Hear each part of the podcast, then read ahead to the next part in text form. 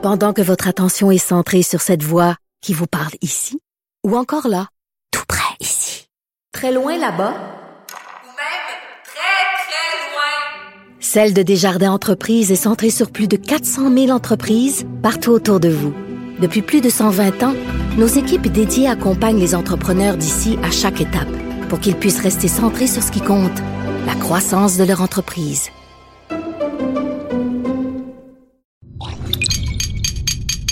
Cube Radio.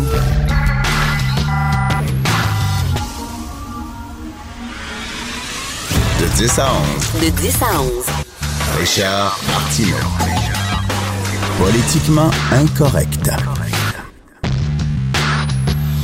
Cube Radio. Bon lundi, merci d'écouter Politiquement Incorrect et Cube Radio. Parfois, il y a des propos qui vous découragent, mais totalement découragent. C'est le cas mon ami et confrère Benoît Trisac ce matin a reçu une porte-parole du mouvement LGBT, une madame Boisvert qui disait qu'elle euh, elle, euh, appuyait les gens qui luttaient contre la loi 21, euh, le projet de loi 21. Elle était du côté des femmes voilées qui se trouvaient discriminées par ce projet de loi-là. J'aimerais dire à madame Boisvert qui représente les lesbiennes, les gays, les transgenres, il y a trois sortes de croyants. OK, trois sortes de croyants les premiers croyants qui euh, ne portent pas de signes religieux, qui en ont rien à foutre. Patrick Bruel, par exemple, est juif, ne porte pas de kippa. Se sent juif à l'intérieur de lui, mais n'a pas besoin d'un morceau de tissu sur la tête pour lui rappeler qu'il est juif. Il y a les deuxièmes qui portent des signes religieux de temps en temps, par exemple lors de cérémonies religieuses, mais qui sont capables de les enlever pour aller travailler. Et tu les troisièmes croyants qui sont les plus crainqués. C'est les gens qui ne peuvent pas se départir de leur signe religieux, sinon ils ont de la misère à respirer, ils pensent que leur Dieu va être fâché et euh, ils font une danse du bacon. Ils ont besoin de leur signe religieux. C'est le cas des femmes voilées qui refusent totalement d'enlever leur voile pendant le corps de travail, leur corps de travail. J'aimerais dire à Mme Boisvert du LGBT que ces troisièmes croyants. Cette troisième sorte de croyants sont souvent les plus crainqués et souvent les plus fermés aux gays, aux homosexuels, aux lesbiennes. Parce que là, tu as trois, trois sous-couches de croyants. Comme je le dis, ceux qui ne portent pas de signe religieux, ceux qui en portent mais qui sont capables de l'enlever, ceux qui ne sont pas capables de l'enlever. C'est les plus rigoristes, c'est les plus crainqués, ces gens-là, en général, ne sont pas très ouverts envers les gays et les lesbiennes. La bande là, qui était autour d'Adil Sharkawi là, un certain dimanche, qui manifestait contre la loi 21, toutes ces femmes voilées qui manifestaient, Pensez-vous que ces gens-là sont extrêmement ouverts envers les gays et les lesbiennes? Je, ne comprends pas ce, mariage-là, cette union-là de deux groupes qui ont des intérêts totalement divergents. Comment les gays et les lesbiennes peuvent soudainement coucher dans le même lit des crinqués religieux? Je ne comprends pas ça. La dernière fois que Adil Sharkawa participé au défilé de la fierté gay, c'était quand? C'était quand? Si vous avez des images d'Adil Sharkawi sur un char allégorique en train de danser sur I Will Survive à côté de Mado Lamotte, s'il vous plaît, envoyez-nous ces images-là. S'il vous plaît. Je ne comprends pas. C'est un, mariage contre nature. Les gays devraient être au contraire pour le projet de loi sur la laïcité ou en tout cas ne pas s'allier avec des gens qui sont aussi crainqués que ça en disant je dois porter un signe religieux 24 heures sur 24, sinon mon Dieu va, va se fâcher. Je ne comprends pas ça. Vous avez vu euh, aux États-Unis, donc, euh, il y a des États où on devient extrêmement sévère envers l'avortement. La Georgie, par exemple, on va interdire maintenant l'avortement dès que le cœur du bébé bat. Là, c'était autour de six semaines. Moi, personnellement, j'ai des problèmes avec les avortements tardifs. Vous savez qu'au Canada, techniquement, légalement, vous pouvez avorter la veille de votre accouchement. Moi, j'ai énormément de problèmes avec les avortements qui se déroulent euh, au dernier trimestre de la grossesse parce que là, on ne parle plus d'embryon, on parle même plus de fœtus, on parle presque d'un bébé. Mais cela dit, à la sixième semaine, oui, le cœur bat, mais je m'excuse, il n'y a pas de conscience, il n'y a, pas, de conscience de soi, ça n'a rien à voir. Bref, en Georgie, on serre la vis sur l'avortement, et là, il y a des gens avec raison, qui, euh, euh, sont fâchés. Mais là, il y a, l'actrice euh, Alissa Milano qui appelle les femmes à faire la grève du sexe. Pas de sexe. Couchez pas avec votre mari, couchez pas avec votre chum tant que c'est pas réglé cette affaire-là. Premièrement, Qu'est-ce que vous voulez que ça fasse à Donald Trump? Il va continuer à avoir des relations sexuelles. Certainement pas avec sa femme, hein, il fait tout le temps baboune, mais il va continuer à avoir des relations sexuelles, même si 99% des hommes ne baissent plus aux États-Unis. Donc, il s'en fout. Deuxièmement, pourquoi en faire une histoire d'homme contre femme? C'est complètement ridicule. Il y a plein de gars qui sont pro-choix. Il y a plein de femmes qui sont pro-vie. Il y a plein d'hommes qui sont fâchés et en colère contre cette loi-là qui a été votée en Georgie. Pourquoi soudainement on va dire on va punir les hommes? Tous les hommes vont être punis. Et troisièmement, c'est quoi cette histoire-là? On fait la grève du sexe. Écoutez, on est en 2019, on n'est pas en 1959, où on disait que les femmes couchaient avec leur mari pour leur faire plaisir. Tu sais, les femmes qui utilisaient le cul comme pour faire du chantage. T'as pas été fin avec maman, mais t'auras pas ton anane. Je dis, allô, on est en 2019, là, les femmes aussi ont un désir sexuel, les femmes aussi. C'est quoi ça? Les femmes couchent avec les hommes pour leur faire plaisir et peuvent soudainement dire non, là, on ferme le robinet du sexe. C'est fini. Je suis fâché contre toi, je ferme le robinet du sexe. C'est complètement ridicule. Alors, nous autres, on va faire la grève, tiens, on n'ajoutera plus de sacoches puis de souliers à nos blondes. C'est fini. Tant que c'est pas réglé. C'est totalement stupide, cette histoire-là de grève du sexe. Écoutez, Montréal, la grande région de Montréal ressemble de plus en plus à Chicago. Il y a eu une fusillade dans un Sheraton à Laval. Il y a eu une fusillade euh, dans un meurtre dans un restaurant au 10-30. Et après ça, c'est à Terrebonne. Et c'est très drôle de voir soudainement la police qui dit là, ce qui est arrivé à Laval, un membre en règle de la mafia qui s'est fait abattre lors d'une réunion familiale en plein hôtel devant des gens. Puis là, la police dit, ben là, ça va faire. Nous déclarons la guerre à la mafia. Finalement, ce que la, ce que la police dit, c'est que oui, vous êtes une organisation, on comprend, une grosse organisation. Parfois, vous devez vous départir de certains membres qui sont incompétents, certains employés qui sont pas bons. On comprend ça. Mais faites-le sur des terrains vagues. Faites-le en forêt. Entre vous, il n'y a pas de problème. Mais là, si vous commencez à vous tirer devant le monde, on le prend pas. c'est comme s'il y avait des meurtres acceptables et des meurtres inacceptables. Penseriez-vous qu'on dirait ça, mettons, là? Des viols dans des parcs loin où il n'y a personne qui se dit c'est correct, c'est acceptable. Mais là, vous commencerez pas à agresser des femmes devant le monde, ça n'a pas d'allure. Là, là, on va mettre nos culottes. Un meurtre, c'est un meurtre. comment ça se fait que là, la police dit Ah, là, c'est la goutte qui fait déborder le vase. Vous vous tuez devant du monde. C'est comme si on se. On a la nostalgie de la belle époque où vous régliez vos comptes entre vous loin du regard des gens. La belle époque où vous euh, mettiez le corps de vos ennemis dans un sac de couchage et que vous lanciez ça dans le fleuve, c'était fait proprement. C'était fait en toute discrétion. Pour vous, un meurtre, c'est un meurtre. Mais quand même, c'est assez rock'n'roll, là. Bing. Puis le 10-30, et le gars, il mangeait dans un restaurant. Arrive un homme cagoulé, lui tire dans la tête en plein resto. C'est vraiment Chicago dans les années 20. Ça n'a pas de sens. C'est assez, euh, assez étonnant. Et si vous voulez lire un excellent texte sur la laïcité. Euh, lisez le texte d'Henri Massé aujourd'hui, ancien euh, chef syndical Henri Massé de la FTQ, qui écrit un excellent papier qui fait, selon moi, le tour de la question aujourd'hui, qui est publié dans le Journal de Montréal, Journal de Québec. Vous devez lire ça, parce que moi, ça me fait du bien de lire ça, j'avais l'impression que tout le mouvement syndical au grand complet était contre le projet de loi 21, qui est un projet de loi très modéré et qui euh, recueille l'appui de près de 70% de la population. Je dois le répéter. Donc, je vous dis, on avait l'impression que tous les syndicats étaient contre. Tous, non. Il y en a un, l'ancien chef syndical avec Régent Parent, tiens, Régent Parent, c'est vrai, c'est un ancien chef syndical aussi qui appuie le projet de loi 21. Alors, euh, M. Henri Massé de la FTQ, euh, lui aussi, euh, appuie le projet de loi 21. Donc, son texte, ses arguments, c'est très, très bien argumenté. Ça fait le tour de la question et je trouve que ça fait énormément de bien de lire ça de la part d'un leader syndical. Martineau et l'actualité, c'est comme le yin et le yang. Impossible de dissocier. De 10 à 11. Politiquement incorrect. Avant, le grand narratif qui monopolisait le débat intellectuel, c'était la lutte des classes. Alors, d'un côté, il y avait les travailleurs, les ouvriers, les exploités, et de l'autre, les patrons, la bourgeoisie, les capitalistes, les exploiteurs. Donc, ça a duré pendant des décennies, euh, ce narratif-là, mais là, finalement, ça ne fonctionne plus. On l'a remplacé par une autre vision de l'histoire, un autre, un autre narratif. C'est pas les exploités contre les exploitants, c'est maintenant les victimes contre les bourreaux. C'est ça. Maintenant, tout le monde est victime. C'est les Jeux olympiques de la victime. Nous, on a eu tant de morts dans un génocide. Nous, mais nous, c'était encore pire. On a eu encore plus de morts. Oh, moi, je suis victime parce que je suis handicapé. Je suis victime parce que je suis petit. Je suis victime parce que je suis grand. Je suis victime parce que je suis trop gros. Je suis trop maigre. Je suis gay. Je suis une femme. Bref, c'est à est plus victime que l'autre.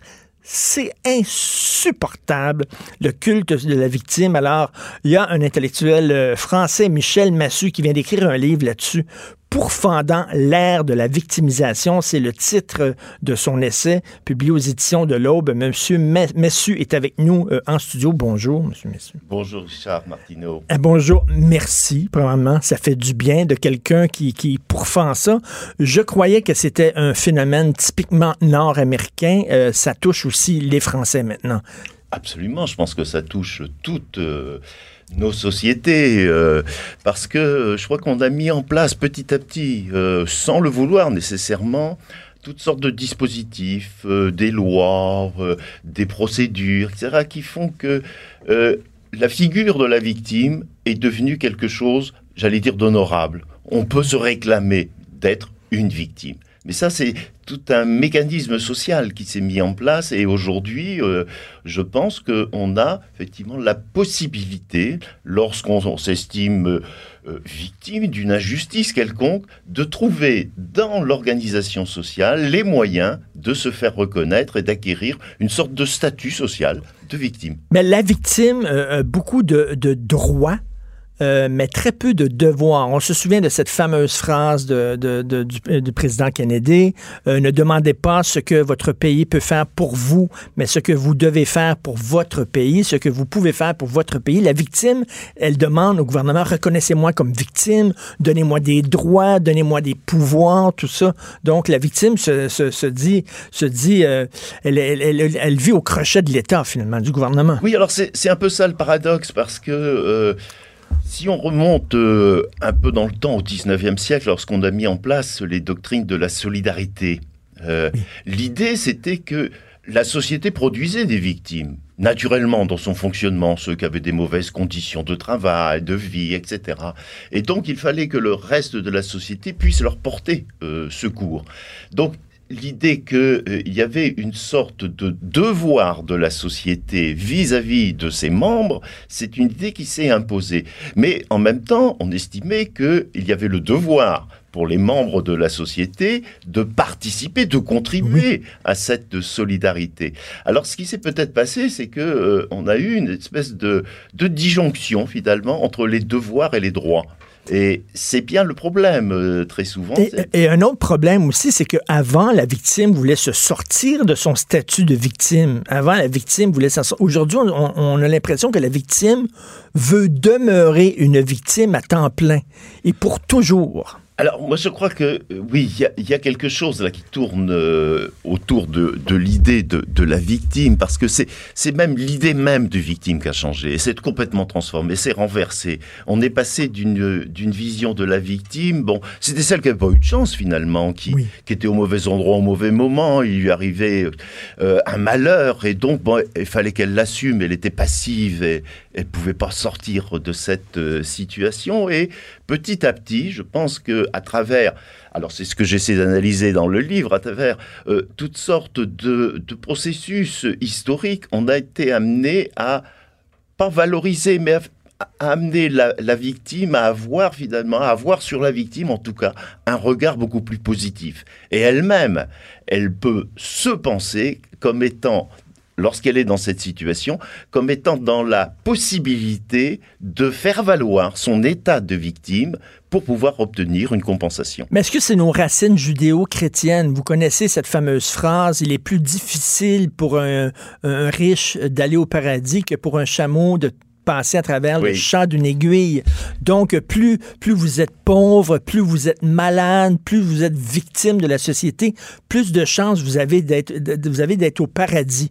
Il y a, un côté judéo-chrétien là-dedans. Probablement, les, les racines sont de ce côté-là, mais justement, moi, il me semble qu'il y a eu un renversement de cette, euh, de cette idée, parce que, euh, bon, effectivement, la, la victime, au moins, euh, bon, pendant longtemps, c'est la religion qui en parlait, euh, qui donnait effectivement la façon de penser la Bon, c'était un, châtiment de Dieu, c'était la, colère de Dieu sur son peuple, vis-à-vis de son peuple, Euh, c'était ce que l'on subissait pour pouvoir gagner son paradis. Mais euh, en même temps, ce qui s'est passé, c'est que euh, on ne se contente pas maintenant de subir cet état. On veut effectivement le, pouvoir l'utiliser pour obtenir une compensation, pour pouvoir euh, avoir une euh, sorte de reconnaissance de la part des autres. Et donc, dans, cette, euh, dans ce mouvement-là, dans, cette recherche de connaissances, eh bien, on, on va faire valoir, on va mettre en avant son état victimaire. Et, et donc, euh, euh, de cette façon-là, on va apparaître toujours comme une victime, même si l'objectif, c'est pas de rester une victime, c'est d'obtenir autre chose. Ben, c'est ça. L'objectif, c'est de sortir les victimes de leur statut de victime. Bien et sûr. ces gens-là disent, et en même temps, ces gens-là disent, je suis victime de par ma biologie. Parce que je suis une femme, je suis victime. Parce que je suis un gay, je suis victime. Parce que je suis un transgenre, je suis victime et tout ça. Euh, Il y, il y a comme, je disais, les Jeux olympiques de la victimisation, mais c'est qui, quel groupe va être plus victime que l'autre? Alors, ce qu'il y a, c'est que, euh, à mon sens, il y a en fait un processus social. Parce que ce que l'on a mis en place, on a mis un certain nombre de lois, on a pris des, dispositions législatives pour protéger les victimes. Bon, au tribunal, désormais, la victime est présente. Euh, pendant longtemps, elle était absente, elle était euh, à l'extérieur, on n'en parlait pas, c'était le juge et le délinquant qui dialoguaient. Maintenant, la victime est présente, elle peut faire valoir, effectivement, ses, euh, propres droits. Et du coup, bon, la, la victime doit entrer en quelque sorte dans un processus de reconnaissance. Il faut que, euh, au niveau euh, social, on puisse reconnaître qu'elle a été réellement victime. Donc, bien sûr, euh, on va mettre en avant, et cela se fait généralement par des, des formes de regroupement. C'est pour ça qu'il y a des associations de victimes dans tous les domaines, et on va se regrouper pour réclamer en quelque sorte des pouvoirs publics qu'on puisse être reconnu comme victime, et à partir de là, on va pouvoir bénéficier des compensations et peut-être sortir de sa condition de victime. Et il y a un effet pervers, c'est qu'on n'encourage pas les gens maintenant à sortir de leur statut de victime, on encourage les gens à s'y maintenir. Aujourd'hui, euh, je suis chroniqueur dans un quotidien à Montréal, le Journal de Montréal. Aujourd'hui, j'écris sur un comédien nain de petite taille qui joue dans la série Game of Thrones. Alors lui, euh, il est devenu comédien. Il n'a pas demandé là avoir des quotas de nains dans des films pour avoir un rôle. Il a pas, il s'est pas plaint euh, parce qu'on lui donnait pas des rôles de, de Hamlet, on lui donnait pas des rôles de jeune premier. Il n'a jamais joué Roméo et Juliette parce qu'il était tout petit. Donc il s'est pas plaint à la commission des droits de la personne. Il n'a pas poursuivi aucun metteur en scène. Il a baissé la tête, il a serré les poings, il a foncé. Il a dit je ne demande pas qu'on me donne une place, je vais faire ma place. Et ce comédien-là, maintenant, est rendu un comédien connu à travers le monde grâce à sa résilience, grâce à son courage. Mais on dirait plutôt qu'applaudir ce genre de personne-là. Maintenant, non. On va applaudir la personne qui se complaît dans son statut de victime, qui demande des droits, qui se plaint à des commissions, que vous devez me faire une place, vous devez me reconnaître mon statut de victime. C'est pas très bon, ça, pour une société, ça. Nous sommes véritablement dans, de- dans des sociétés qui donnent une grande place finalement à, l'émotion. Euh, Lorsqu'on peut susciter la compassion, eh bien, effectivement, on, va créer un, un mouvement social en quelque sorte qui va participer. Du moins, c'est ce qu'on recherche, ce qu'on attend, qui va pouvoir participer d'une transformation de la société. Donc, on, on ne pense pas seulement que les individus vont pouvoir triompher. On pense que lorsque les individus s'associent d'une façon ou d'une autre, ils vont peut-être pouvoir faire triompher leur cause. Parce que derrière, on va créer une cause, bien sûr, en général. Et il faut que cette cause puisse être reconnue euh, par les autres pour pouvoir obtenir une sorte de, euh, statut nouveau dans euh, la société. Alors, je pense que c'est pour ça qu'on a des phénomènes qui sont des phénomènes euh, collectifs, qui cherchent à regrouper les personnes, et ça se fait pour une bonne, bien souvent, Mais, euh, sur la base d'un fait victimaire. Ben oui, mais Oh, l'enfer- été maltraité. L'enfer est pavé de, de bonnes inten- de, de bonnes intentions, comme on dit, mais bon, lorsque vous êtes une femme, vous êtes victime de la misogynie, du patriarcat. Lorsque vous êtes une personne racisée, vous êtes victime du colonialisme de l'Occident. Lorsque vous êtes un gay, vous êtes euh, victime de l'homophobie. Quand vous êtes un homme blanc hétérosexuel, vous êtes mal barré, là. Ah oui. Non, là, vous êtes, là, vous êtes le, le- le- le bourreau idéal. Oui, bien sûr, parce qu'on on construit effectivement, c'est c'est c'est des représentations que l'on va euh, essayer de, euh, de faire valoir parce que euh, chacun va, va se trouver engagé finalement dans cette, dans, dans, dans cette procédure pour essayer de faire reconnaître son état euh, de victime.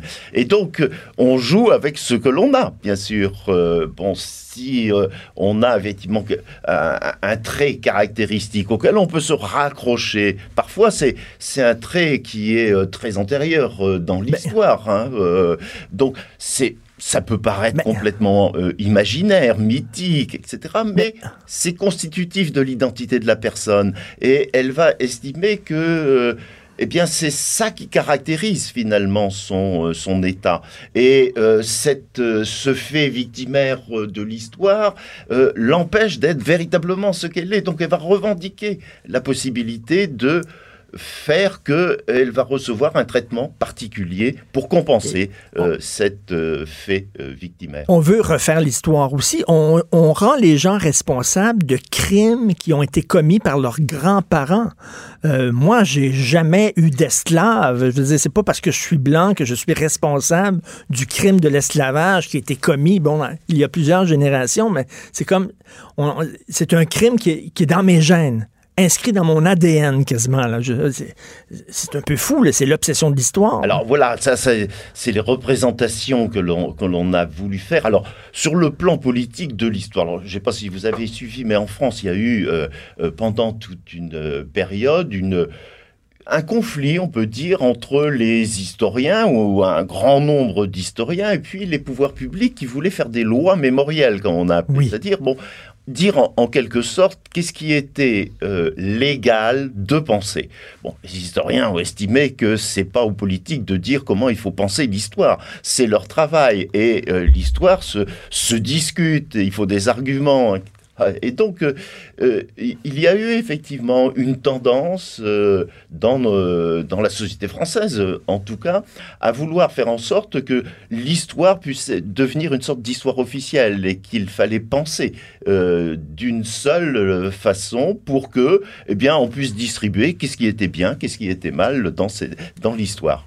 Il y, a, un musée que, j'adore à Paris, c'est le musée de Jacques Chirac, euh, des, des, des, des, des, peuples, des cultures polynésiennes, asiatiques. Bon, ben, là, est-ce qu'il va falloir vider ce musée-là et retourner chaque statut euh, à son pays d'origine? Parce que, vous savez, il y a toute cette discussion- cette discussion-là. Là. discussions, oui, Et bon, euh, oui. si, mettons, euh, à Londres, il y a beaucoup d'œuvres qui viennent de l'Égypte ancienne, ben, ces œuvres-là, on doit les rapatrier dans leur pays d'origine. On va vider totalement euh, les musées occidentaux sous prétexte que, bon, c'était du pillage, c'était du colonialisme et tout ça, ça va loin, là.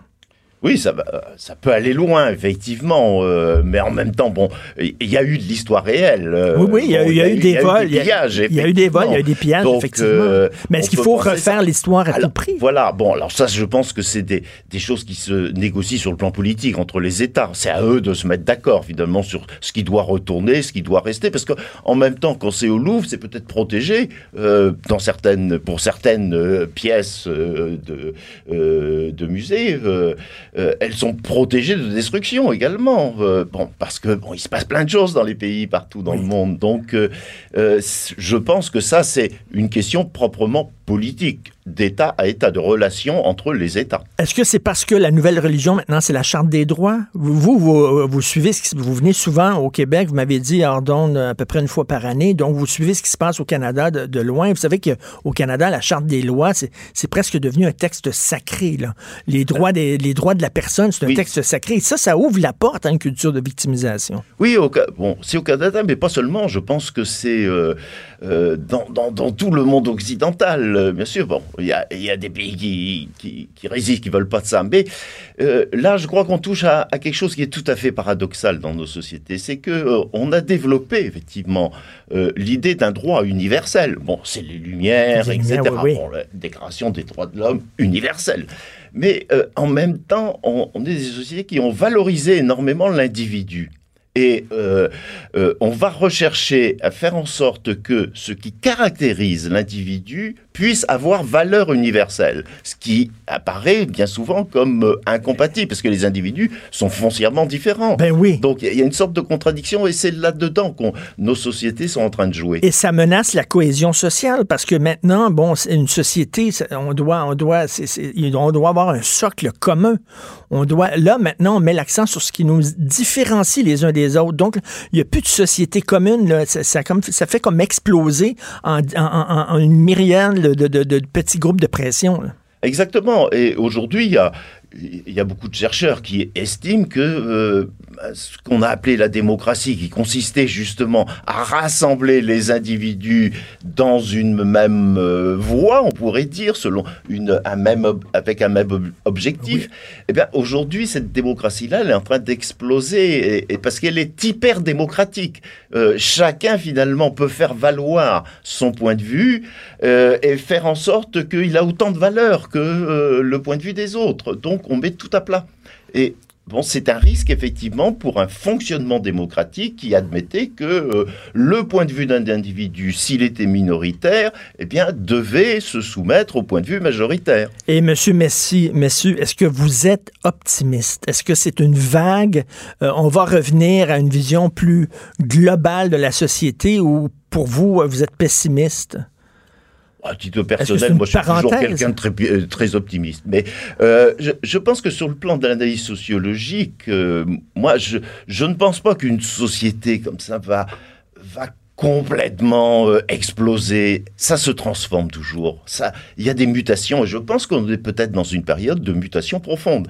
Ce qui va se passer demain dans nos sociétés, c'est pas sûr que euh, on, on, puisse le percevoir clairement aujourd'hui avec ceux dont on dispose. Parce qu'on réfléchit beaucoup avec les, les anciennes catégories qu'on avait à l'esprit, oui. la, la, façon dont on voyait les choses, et peut-être qu'il faudra changer complètement euh, nos façons de voir. Donc la personne qui a le plus de valeur aujourd'hui, c'est une femme transgenre, racisée, naine, handicapée, euh, ça, ça c'est la personne qui, est vraiment en haut de l'échelle sociale. Plus on est victime, là, plus on est victime, plus on, grimpe les échelons, plus, on s'approche du podium. Oui, mais en même temps, en même temps, il y a, y a des régulations sociales qui font que euh, bon, c'est pas parce qu'on se déclare victime que ça va marcher. Ça ne marche pas toujours. Euh, il faut pouvoir faire euh, état de d'une bonne raison, si je puis dire. C'est-à-dire, il faut il faut rationaliser ça, euh, son état de, de victime. Il faut faire valoir une raison que les autres vont accepter pour reconnaître l'état de, euh, de victime. Et il y a des bonnes raisons parfois qui sont reconnues, oui. mais d'autres fois non. D'autres fois des raisons folichonnes. Donc, vous euh, donnez euh, une conférence, vous prononcez une conférence le mercredi cette semaine euh, à 19h à la librairie Le Port de Tête à Montréal. J'espère qu'il n'y aura pas trop de, de, de grabuge parce qu'il y, y, a une conférence qui devait se tenir à la même librairie par Mathieu Bock-Côté qui a été annulée parce qu'on avait peur qu'il y ait trop de protestations. Donc, en tout cas, c'est ce mercredi 15 mai à 19h. Donc, le titre de votre ouvrage, c'est toujours l'ère de la victimisation. Merci beaucoup, Michel Messu. Merci d'être passé. C'est moi qui vous remercie. Merci. L'art est dans la manière. Non, c'est pas de la comédie. C'est politiquement incorrect avec Martineau. Tous les lundis, nous parlons avec l'essayiste Jérôme Blanchet-Gravel. Salut, Jérôme. Salut Richard. Hey, le bloc, moi j'ai toujours pensé que le bloc existait pour faire la promotion de la souveraineté à Ottawa, pour euh, promouvoir les intérêts du Québec. Là, le bloc, on dirait que ça s'est transformé en parti vert, en parti écolo. Ben oui, c'est le Yves-François Blanchet, le nouveau chef, qui nous a appris la semaine passée qu'il avait signé la Déclaration citoyenne universelle d'urgence climatique. Euh, donc, il fera euh, de l'environnement son euh, cheval de bataille principale dans la, au cours de la prochaine campagne électorale. Et je me questionne beaucoup sur la stratégie du bloc euh, en bon euh, machiavélien. Euh, je me questionne beaucoup sur cette stratégie-là parce que le, discours écologiste, c'est pas une nouvelle. C'est pas plus québécois que canadien, que japonais, que chinois, qu'américain, qu'italien. la question environnementale nous concerne tous. Je pense qu'il faut s'en préoccuper. Ceci dit, euh, le bloc, est-ce qu'il doit miser et tabler là-dessus principalement? Je pense que c'est une erreur. Je pense que le bloc n'apprend pas des erreurs euh, qu'a fait le PQ, notamment, ben qui, a conduit à, sa chute, carrément à son déclin. Et je me dis, coudon, est-ce que les souverainistes sont suicidaires ou masochistes politiquement? Mon Dieu, il me semble, ça, il me semble que la, voie était claire. Euh, s'inspirer de la coalition Avenir Québec, ramener ça un peu sur le terrain fédéral, dire qu'on défend le projet de loi 21. L'environnement, ça peut faire partie du programme du bloc, hein, ça peut faire partie, euh, mais ceci dit, est-ce que ça doit être euh, sur la, en haut de la liste? Euh, je pense pas. Honnêtement, je pense que le bloc se tire dans le pied. C'est dommage parce que c'est un, parti qui défend les Québécois fédéralistes ou souverainistes. Il faut le rappeler aussi. Là. Oui, ça doit accompagner, mettons, le, le mets principal, le, repas principal qui est, qui est la défense des intérêts du Québec. Puis écoute, en plus, Jérôme, il y a quelques années, François Cardinal, éditorialiste de la presse, très, très pro-environnemental, avait écrit un livre en disant, écoutez, là, arrêtez au Québec de vous péter les bretelles en disant que vous avez l'environnement à cœur. C'est pas vrai. Il l'a écrit, c'est un livre en disant le Québec est pas aussi vert qu'il le croit. Puis il dit peut-être même qu'on est un des cancres de la fédération. Écoute, c'est au Québec où se vend encore le plus, je crois, d'auto de, hyper polluantes, etc. Donc, on vit, ah dans un, on vit dans un genre de mythe là, en se disant on est vert au Québec. Le consensus social au Québec, c'est pro-écologique. C'est faux.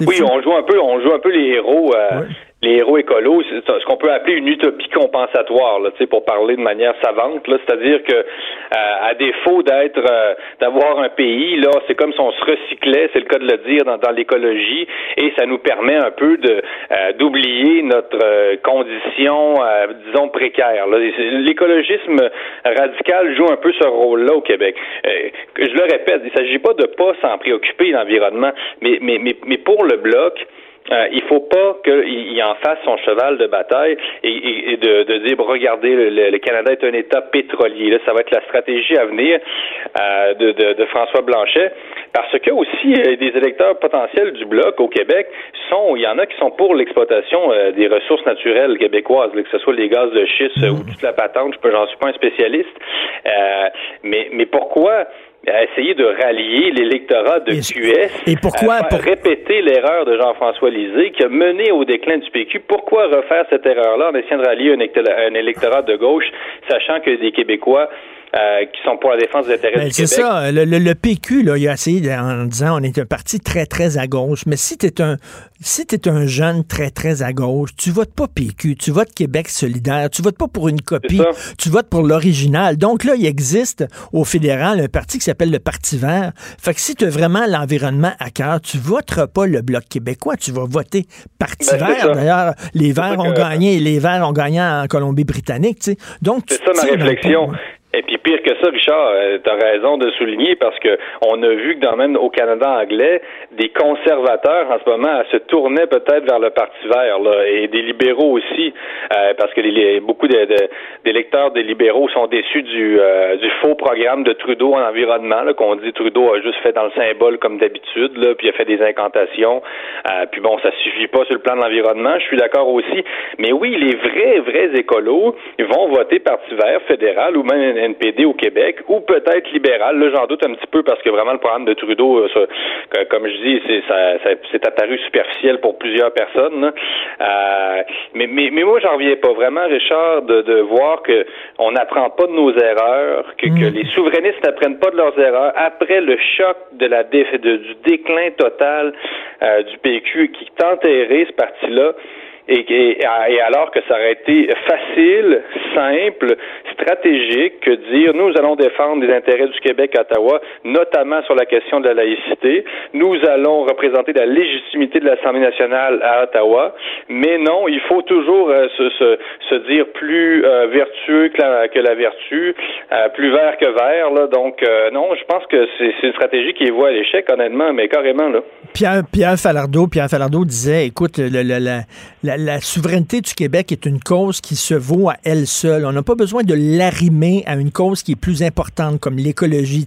On va, on va se séparer pour faire une province plus verte, ou on va se séparer pour faire une province plus à gauche, ou on va se séparer pour faire...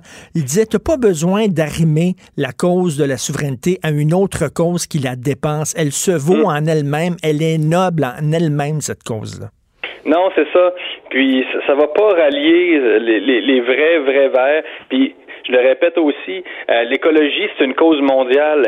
Il y a des, des écologistes au Canada. En quoi vraiment l'environnement nous distinguerait totalement, Richard, ferait de nous une société distincte du Canada, alors qu'on sait que le mouvement écologiste est extrêmement fort en Colombie-Britannique. Euh, il l'est aussi en Ontario, malgré euh, l'arrivée de Ford au pouvoir, tout ça. Donc, on peut pas dire, regardez, nous, parce qu'on on peut pas limiter la défense d'intérêts du Québec à la défense de euh, de l'inexploitation de ses ressources naturelles, la défense du territoire. Oui, il faut protéger l'environnement, mais le but de la politique, Richard, euh, c'est quand même d'obtenir des députés. Euh, donc, euh, si on veut porter la voix du Québec et que sa, sa- voix en- environnementale peut-être, il faut miser sur une stratégie plus, euh, ben, j'ai envie de dire une stratégie plus stratégique. Écoute, tu veux nous parler des vidéos de Sol Zanetti. Mais oui, le député Jean Lesage qui euh, s'est lancé dans la production de vidéos, ben c'est pas la première fois. Avant, il faisait des vidéos sur la euh, où il faisait la promotion de l'indépendance du Québec. Et là, maintenant, il fait des vidéos pour faire euh, défendre le multiculturalisme canadien et euh, parler du projet de loi 21. C'est un peu amusant, tu parles de, de, de Falardeau. Mon Dieu, que Falardeau se serait amusé ou se serait désolé euh, de voir ça. Euh, Ça, Zanetti, c'est un, c'est un bon pédagogue. euh, c'est un prof de philo. euh, je veux dire, c'est un gars qui, a- qui a des qualités de, de communicateur. Ceci dit, je suis un peu renversé de voir ça, de l'entendre nous expliquer, par exemple, qu'il n'y aura pas euh, de montée de l'intégrisme religieux au Québec. Lui, il est catégorique, le sol, le Zanetti. Euh, il n'y aura pas de montée de l'intégrisme. Tu dis, ben, écoute, là, Pourquoi on est protégé, quoi? Le Québec est protégé, alors que ben, il y a de la Ben oui. montée de l'intégrisme un peu partout à travers le monde, mais pas chez nous. Nous autres, on vit dans une bulle. C'est ça ce qui, est, ce, qui est, ce, qui est, ce qui est fascinant et déconcertant à la fois, c'est la déconnexion totale avec, avec la- la- l'actualité mondiale. C'est-à-dire que j'ai l'impression que plus une personne aime se dire ouverte sur le monde, comme c'est le cas de beaucoup de plusieurs députés solidaires, et plus cette personne-là euh, semble ne pas comprendre finalement ce qui se passe, comme si au Québec on pouvait parler, analyser, traiter de l'islam et de l'islamisme, euh, comme si effectivement c'est un courant qui existait seulement chez nous en minorité et que ça, ça ne concernait pas la planète avec les exactions, avec tout ce qui se dit, ce qui se fait avec les régimes théocratiques, ça n'existe pas. Là. Il y a juste le petit Québec qui est une île Non, mais isolée. écoute, que Jérôme, on est tellement fin au Québec, on est tellement gentil, c'est ceux qui nous frapperont pas. Voyons donc, on est tellement fin. Il y a un côté angélique là-dedans, totalement naïf et innocent. Angélique, ah oui, c'est cas de le dire, mais, mais aussi colonisé. Le paradoxe, c'est de voir des gens qui sont des souverainistes, qui prônent euh, la liberté du Québec, mais qui finalement nous enferment euh, dans, dans leur vision, mais tellement étroite de, de l'humanité. Euh, le Québec, c'est ça, est en vase clos. Euh, on se contente d'être, euh, on joue les, les, les- prophètes écolos, et c'est ça, on est tellement bon, puis tellement tellement généreux que les problèmes du monde, les, atta- les attentats de Paris, ça nous ne concerne Ben pas. Voyons donc, euh, pourquoi il y aurait un lien entre l'islam euh, en, en Iran et celui pratiqué dans, dans certaines mosquées tu sais. j'aimerais répéter à certaines personnes qui l'ont oublié, il y a un gars qui avait une boutique au coin du boulevard Saint-Laurent et de Duluth. Et ce gars-là a été arrêté aux États-Unis. Il s'en allait faire sauter l'aéroport de Los Angeles. Il avait un, un- un- un véhicule bourré d'explosifs. Et c'était quelqu'un qui était un Québécois, un Québécois euh, islamiste, qui avait, comme je dis, le pignon sur rue sur le boulevard Saint-Laurent. avait dit, c'est comme s'il n'y avait pas d'extrémistes chez nous. C'est complètement ridicule. D'ailleurs, en terminant, tu veux nous parler de l'Allemagne euh, qui euh, veut voter une taxe anti-mosquée. C'est quoi ça? Non, c'est pas une, taxe anti-mosquée, au contraire, c'est un impôt mosquée. Euh, donc, le but, euh, ce serait ben, finalement de prélever des impôts à même les croyants allemands pour financer les, les mosquées en Allemagne. Euh, et donc, le, but de l'exercice, ce serait de couper le financement euh, étranger, notamment euh, de la Turquie. On sait qu'il y a beaucoup, beaucoup d'Allemands d'origine turque.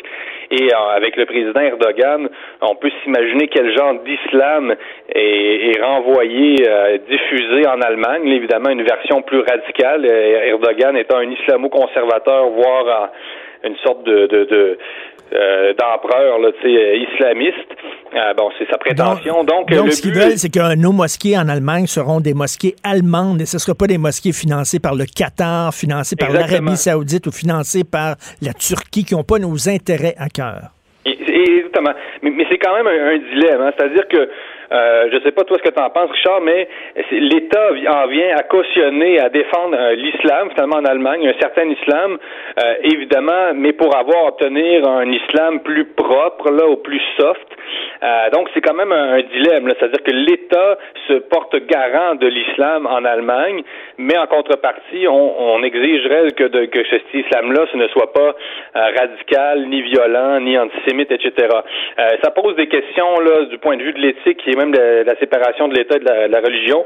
Euh, je rappelle quand même que Macron en France tente un peu la même chose avec son islam de France. il, tente toujours. Euh, il y a eu des développements. Ça a été proposé en février 2018. Euh, on ne sait pas trop où il en est rendu avec ça, mais c'est ça. Le but, c'est toujours de couper le financement des États ben comme l'Arabie Saoudite, tout ça. Ça pose beaucoup de questions. Enfin, moi, je, pense que je suis plutôt pour, mais, ma réflexion n'est pas encore arrêtée sur, sur cette question-là. Ben, merci beaucoup, Jérôme. Merci, Jérôme Blanchet-Gravel. Merci. Merci, bonne semaine. Vous écoutez Politiquement Incorrect. Richard Martineau. Politiquement Incorrect. Et maintenant, nous discutons avec le Léculuc du blog euh, Steve E. Fortin, blogueur Journal de Montréal, Journal de Québec. Salut Steve. Oui, salut, comment ça va? Très bien, très content de te parler. Écoute, Steve, tu as écrit là, un, blog récemment euh, sur l'UPAC. Je veux t'entendre là-dessus parce qu'on a vu là, une, autre, une autre enquête qui a fait pout, pout, pout. Euh, à quoi ça sert l'UPAC au juste? C'est drôle parce que quand on discute de l'UPAC, moi, tout de suite, ce qui me vient à l'idée, c'est toutes les discussions que j'ai eues avec différentes personnes qui étaient là-bas, euh, certaines que je peux nommer, d'autres pas, et qui m'ont fait part du dysfonctionnement de cet organisme-là, de l'interne. Et je peux te dire une chose, euh, il y a des gens qui ont payé cher euh, d'avoir voulu s'attaquer, dénoncer, réformer ce monstre-là. Euh, puis, écoute, il y, a comme un dysfonctionnement là, complet de cet organisme-là qui fait en sorte que euh, chaque fois, on dirait que c'est le temps de s'approcher de certains éléments qui ont l'air intouchables, comme la politique provinciale, notamment le Parti libéral du Québec. Et je parle, euh, je parle rapidement dans mon texte des enquêtes Joug et Lière, mais on peut parler aussi de Mâchuré. Tout ce qui a touché de près ou de loin, on dirait, le, Parti libéral du Québec a fini en queue de poisson. Puis, euh, c'est pas normal. C'est pas normal que après toutes ces années-là, après tous ces investissements dans les enquêtes, dans les enquêteurs, dans la logistique, on en arrive euh, presque une décennie plus tard, puis on n'a aucun résultat. Écoute, on fait là, il y a Mâchuré qui était une enquête sur le financement du Parti libéral, puis on s'approchait, on s'approchait de Jean Charest, soudainement on a tiré la mm. plug. Il y a l'enquête sur la Société immobilière du Québec, où là encore, il y a des euh, collecteurs de fonds du Parti libéral qui avaient des, loyers pour des bouchées de pain, et là, on a tiré mm. la plug. Là, il y a l'enquête sur l'octroi des contrats à la Ville de Montréal, on a tiré la plug. Moi, là, je veux, moi, je, suis pas la théorie des complots, puis toi non plus. On pas théorie des complots, Steve, mais en même temps, tu te dis, attends une minute, c'est parce que là, y, y a-tu quelqu'un à l'intérieur de cet organisme-là qui protège certaines personnes en disant, ben là, là, vous êtes en train de toucher à certaines personnes, on tire la plaque. Je veux pas être paranoïaque, mais on dirait que c'est ça. Ben, c'est drôle parce qu'il y, a une autre enquête aussi faut, sur laquelle il faut revenir, Richard. C'est ça qui impliquait Luigi Coretti. Euh, donc, on se souvient de Luigi Coretti, ses liens avec euh, Tony Tomassi, l'ancien ministre libéral, euh, il avait été donc, euh, il s'est occupé aussi de, la sécurité euh, de, certains événements au, Parti libéral, des, événements, des, événements de financement et tout ça. Donc, cette enquête-là avec Luigi Coretti, euh, qui le visait. Je veux dire, on, le, le, Manil des PCP a décidé de, de, tout simplement abandonner les enquêtes. Lui, il se proposait de, de, de faire passer, d'appeler à la barre justement des gens comme Jacques Dupuis, l'ancien ministre de, je crois que c'est la sécurité publique, oui. de la justice. Il voulait faire, il voulait faire témoigner Jean Charest. Et euh, à un moment donné, c'est drôle parce que c'est un des rares cas où c'est littéralement la couronne, en tout cas, c'est littéralement là, la partie qui, euh, qui accusait, qui a décidé d'invoquer l'arrêt Jordan. Puis on a dit bon ben non, ça c'est terminé. Puis on l'a laissé aller. Et il y, a tout le temps comme ça des, des, des, éléments qui, qui, arrivent et qui montrent que si on s'approche de ça, euh, il, se passe rien. Puis pourtant, là, pendant la commission Charbonneau, on, dans les premiers témoignages, quand on était dans l'aspect un, un, petit peu plus technique, il y avait un ancien agent de l'UAC, l'unité anti-collusion de Jacques Duchesneau, qui, lui, s'était présenté à, l'UPAC puis avait dit si on, si on avait voulu vraiment s'approcher du Parti libéral du Québec puis du pouvoir politique, on l'aurait déjà fait. Son nom, c'est un enquêteur qui s'appelait Tremblay, son nom de famille. J'en ai parlé souvent dans mes textes antérieurs. Si, je me, si ma, ma mémoire est bonne, c'est Stéphane Tremblay. Mais en tout cas, il y avait, je veux dire, on se fait dire par un officier, euh, je veux dire, de haut rang de la Sûreté du Québec qui vient témoigner, qui a participé à l'intérieur, tu sais, qui a vu l'intérieur de la bête. Mais si on avait voulu s'en approcher, on l'aurait fait.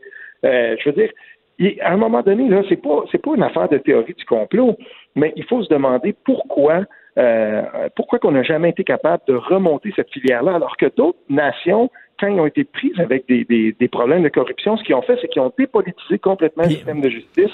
Ils ont mis ça entre les mains de gens qui étaient complètement euh, détachés du pouvoir politique qu'on n'a pas fait au Québec. Mais puis en même temps, en même temps, l'UPAC aussi, Steve, l'UPAC, c'est notre argent, c'est ton argent, c'est mon argent. à un moment donné, eux autres, ils tirent la plug sur certaines enquêtes, puis ils s'expliquent pas. Ils ont des comptes à rendre. L'UPAC le doivent rencontrer la, il doit rencontrer la, la, population, parler. Voici pourquoi euh, cette enquête-là est menée à rien. Puis tout ça, non. Eux autres, ils fonctionnent là, en toute, euh, ils sont hermétiques, en toute opacité. Oui, puis je, je, le mentionne dans mon court article dans le Journal de Montréal. Robert Lafrenière, à la fin de chaque année, euh, au mois de décembre, là, il faisait comme une espèce de tournée des médias, puis il disait bon ben voici le bilan de ce qu'on a fait. Puis euh, souvent il y avait des trucs à, à mentionner peut-être sur la politique municipale. Euh, sais, mais je, il, il, souvent il a mis la barre haute lui-même. En 2014, il y a un article absolument in, intéressant, fondamental euh, de Kathleen Lévesque, une journaliste que je voudrais au devoir avec à la presse maintenant. S'il y a quelqu'un qui est vraiment bon dans ce type de, de, de, de, de cause-là, de, de dossier-là, c'est bien elle. Elle avait rencontré Robert Lafrenière, puis fin 2014, il venait d'être reconduit en poste, puis il avait dit, vous allez voir en 2015 des enquêtes comme Joe Gilliard, ça va débloquer en politique. Euh, J'espère que ça va débloquer en 2015 et tout ça. Je peux dire une chose, et c'est rien passé. Et euh, quand il a rencontré les médias fin 2015, tout à coup, son discours avait changé, puis il disait oui, mais c'est très long ces dossiers-là et tout ça. Ben oui. Ce, ce, ce, ce commissaire-là a soufflé le chaud et le froid puis, en gros, là, c'est comme si lui avait, il avait le pouvoir de garder le couvert sur la marmite ou de l'enlever. Tout à fait. Et, nous, écoute, ils nous disent toujours aussi, regardez la preuve là, que c'est pas vrai, qu'on est en, on, se fait mettre des bâtons dans les roues, c'est qu'il y a mm -hmm. même des accusations, des, des, des, accusations formelles déposées contre Nathalie Normando. C'était la vice-première ministre. Quand même, regardez, c'est un gros poisson. Donc, mm -hmm. mais j'ai l'impression Nathalie Normando, c'est leur caution. C'est-à-dire qu'on l'a jeté dans, devant les roues de l'autobus pour dire, bon, voilà, on a Nathalie Normando, on n'irait pas plus haut oui, que ça. Mais... Quand on parle de Nathalie Normando, Richard, ça c'est un des drôles de coups de théâtre de, du règne de, de, de ce monsieur-là, de, oui. de, de, du commissaire de l'UPAC, parce que quand on regarde euh, M. Lafrenière, ce qu'il avait fait, c'était le jour, c'était très dans le jour du budget. Quand il a décidé d'annoncer qu'il partait aux élections en 2018, il a annoncé le, sa démission, son intention de démissionner le jour de l'élection. Ben oui. C'est un maître de la communication, finalement, cet homme-là. On doit quand même l'admettre. Puis, en, en faisant ça, c'est comme si euh, il s'était il s'était un peu positionné en disant ben voilà, encore une fois, je vais maîtriser mon destin, changement de gouvernement.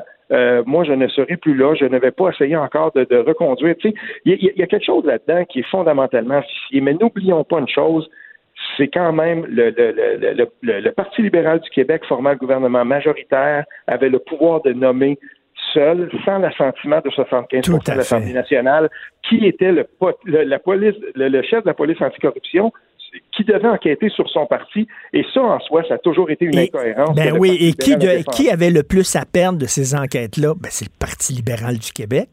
Et il nommait, il nommait ensuite aussi le, je le, DPCP nommé, tout ça, c'est pas 75% de l'Assemblée nationale. En soi, tout ça, c'est pour ça que j'ai souvent écrit que c'était digne d'une république de bananes, finalement. Écoute, rapidement, là, sur la laïcité, euh, je t'ai cité l'autre jour dans une de mes chroniques parce que tu avais écrit à juste titre, euh, avant les weirdos, les hystériques, les, les Pinot Caron se situaient du côté des pro-laïcité. Euh, aujourd'hui, les gens qui ont les, les propos les plus incendiaires et les plus parfois délirants sont du côté des anti-laïcs.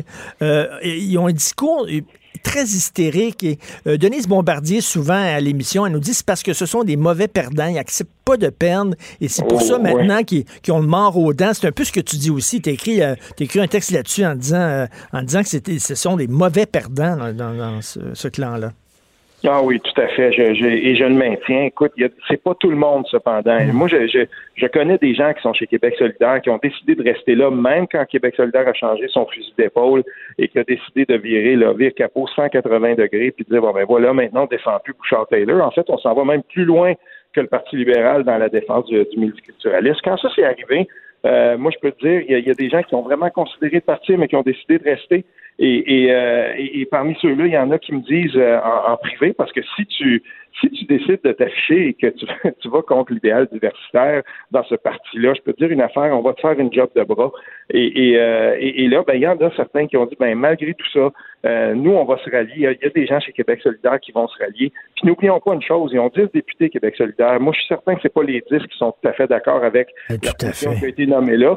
Donc, on verra ce qui va se passer après parce que c'est un fait accompli. Là. Cette, loi-là, le projet de loi 21 va être adopté et, ensuite, c'est dans le c'est dans l'après qu'on va qu'on va être capable de comprendre qui sont vraiment les plus radicaux. Qui seront ceux chez Québec solidaire qui vont en appeler, par exemple, à la désobéissance civile? Qui sont ceux qui vont se ranger derrière les plus radicaux dans la société qui, eux, vont faire de la désobéissance? Parce qu'il va en avoir, là. On, on se le cachera pas, on le sait qu'il va en avoir. Donc, on verra à ce moment-là qui seront ceux qui sont les plus radicaux qui sont ceux qui sont les plus modérés. C'est une minute et demie, là, je suis allé, je sais que, bon, les inondations, ça tient à cœur, tu as couvert ça. Euh, je suis allé à l'île Bizarre ce, week-end, OK, en auto, euh, hier. Puis, tu sais, je voyais des maisons qui étaient inondées, mais tu sais, ils, vivent sur le bord de l'eau. Le, leur rue s'appelle le bord du ruisseau, le bord du lac. Ils vivent sur le bord de l'eau. Je me disais, tabarnouche, c'est certain que tu es inondé. Là. tu vis à cinq pieds de l'eau, là. Oui, mais là, moi, ce que je peux te dire, parce que euh, je vais prendre la minute quand même pour dire une chose ce qui est en train de se passer, on pense que ça, ça là, ça va se résorber. Tout ça, oui, devant, tu sais, ceux qui, ont, qui se sont approchés des grands, grands cours d'eau un peu trop proches des zones inondables, on va dire, bon, ben, tu sais, franchement, il fallait le savoir. À Maniwaki, aujourd'hui, l'eau va monter encore de 30 à 40 centimètres.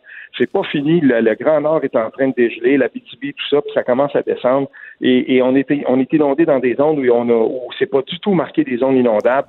Puis là, il va falloir qu'on recartographie tout ça. On s'en est déjà parlé, Richard, mais euh, je, lance un appel quand même aux gens de regarder un peu ce qui se fait. Et, j'espère qu'on va on, on, lance une grande commission là pour le, pour le, meilleur intérêt de nos mm. enfants. Mais là, il va falloir qu'on qu'on se penche comme province, comme gouvernement, et, et il va falloir qu'on regarde tout au complet nos zones inondables parce que ce qui est en train de se passer dans mon coin de pays, c'est vraiment, vraiment triste. Merci beaucoup, Sylvain Fortin. Tout le temps un plaisir de te parler. Merci. Toujours, toujours. Salut, Richard. Merci. C'est ça, je me promenais, je voulais aller au parc euh, de la nature de l'île Bizarre. Paraît que c'est bien beau.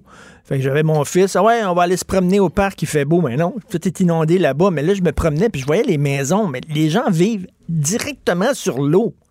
Puis là, on voyait qu'ils étaient inondés. Ben, si tu vis dans une, dans une zone pas inondable, puis là, tu te retrouves à être inondé, OK, je peux comprendre ta colère, mais quand tu vis sur au 364 chemin du bord de l'eau, au 364 chemin du ruisseau, c'est sûr que l'eau va monter.